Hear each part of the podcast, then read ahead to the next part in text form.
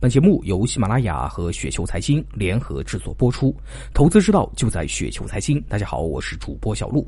那今天呢，为大家分享的这篇稿件的名字叫做《互联网增长驱动力的演进》，来自于戴维斯信徒。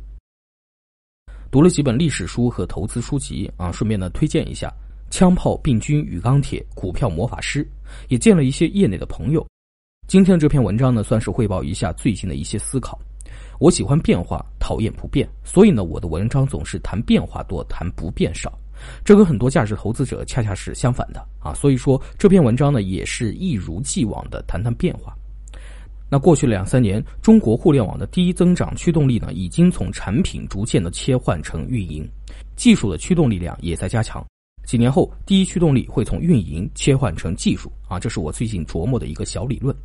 互联网公司的主要工种呢是三大类。产品策划、运营人员和技术人员，互联网行业的增长呢，主要就是这三大工种代表的三种力量驱动的。这三驾马车从来都是缺一不可的，但是不同阶段的驱动力呢，强弱是不一样的。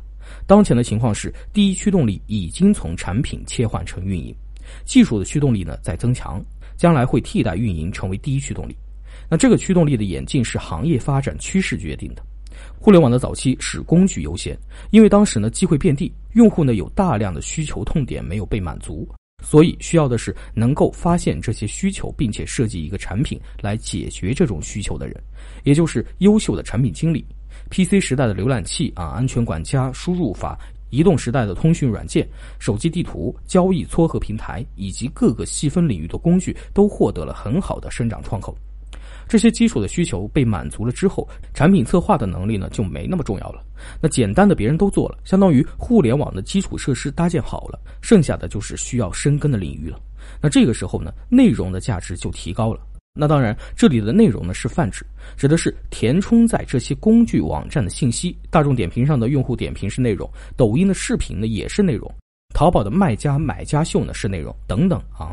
那到了这一个阶段，公司的运营能力就变得十分的重要。怎么样去获得新用户？怎么样鼓励用户有动力去创造信息？怎么样让平台上最有话语权的人不流失？那怎么去应对新用户对社区文化的冲击？交易平台怎么管理庞大的商家群体？这些呢都是运营要解决的核心问题。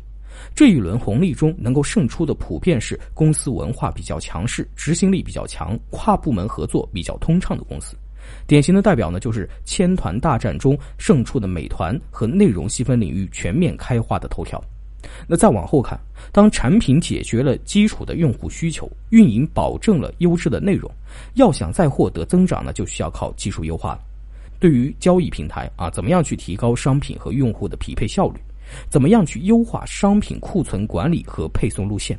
怎么样帮助商家降低成本和提高效率？对于文娱消费平台，怎么样让优质的内容获得尽可能高的曝光机会？怎么样辅助创作者做出更好的作品？那怎么样提高广告的填充率？这些呢都是技术需要解决的问题。以上的这些例子都是当前科技巨头在重点发力的领域。这些方面呢，接下来几年对增长的驱动力呢，会超过运营的贡献。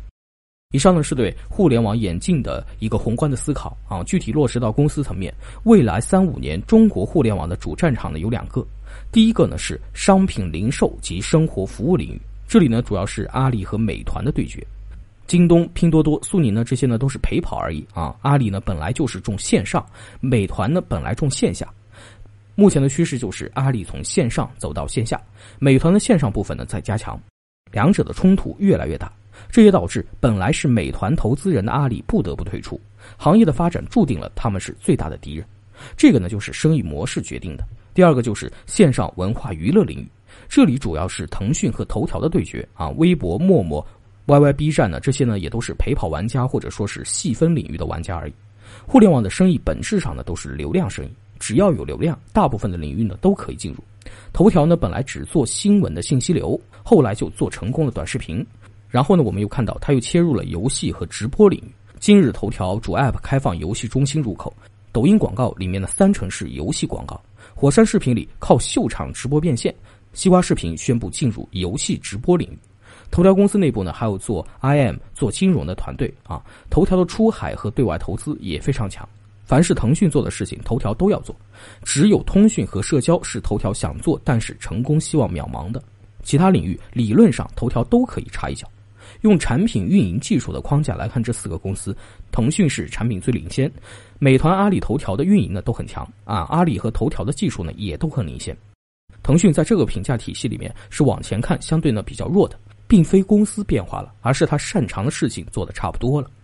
腾讯的文化呢是美国联邦式的啊，鼓励创新，能够做出微信这种创新产品，但是没法调用资源做运营和深挖技术。不过好在腾讯呢有两张很好的牌啊，通讯和社交呢是第一张牌，别人无可撼动。范文娱的布局呢是第二张牌，文学、动漫、视频、游戏、影视每个细分领域呢都是领先玩家，所以呢依然有增长潜力啊。最近看起来美团和头条呢也要上市了。如果我要做一个长线的投资组合的话呢，我就买一篮子这四个股票啊，不去赌哪两个呢才是最后的大赢家，很有可能最后呢四个都是赢家，因为他们在持续的吞噬其他玩家的市场。